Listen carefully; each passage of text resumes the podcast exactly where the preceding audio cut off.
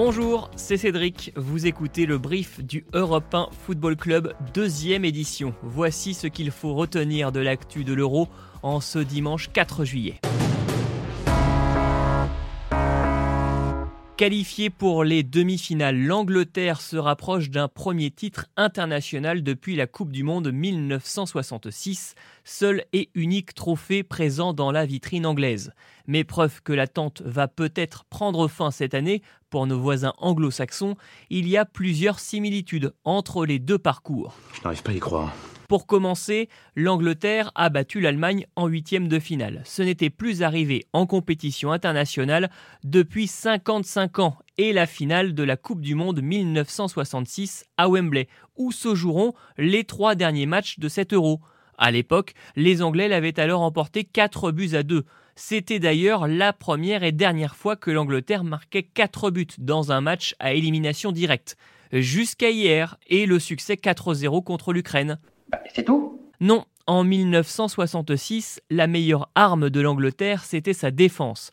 Les Three Lions n'avaient pas encaissé de but lors des quatre premiers matchs de la compétition, comme en 2021. Le gardien anglais Jordan Pickford a même fait mieux en prolongeant cette série à 5. Enfin, Gareth Southgate est devenu hier le deuxième sélectionneur à qualifier l'Angleterre pour deux demi-finales consécutives dans un tournoi majeur.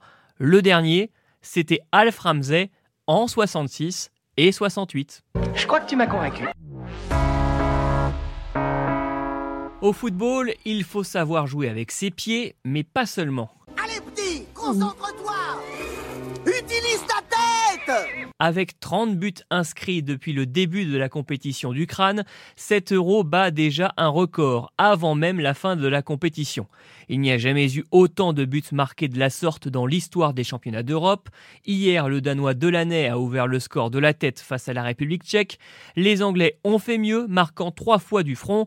Là encore, ce n'était jamais arrivé dans un même match à l'Euro. L'Espagne, l'Italie, le Danemark et l'Angleterre, tous les quatre qualifiés pour les demi-finales, ont un point commun. Mais lequel? Enfin, je ne sais pas du tout là. Ces quatre équipes ont disputé leurs trois premiers matchs à domicile. L'Espagne à Séville, l'Italie à Rome, le Danemark à Copenhague et l'Angleterre à Londres. Alors faut-il y voir un rapport de cause à effet? Ce qui est certain, c'est que moins de déplacements, c'est moins de fatigue et plus de chances d'arriver en forme dans les matchs coup près. Un avantage dont ont profité les nations qualifiées dans le dernier carré.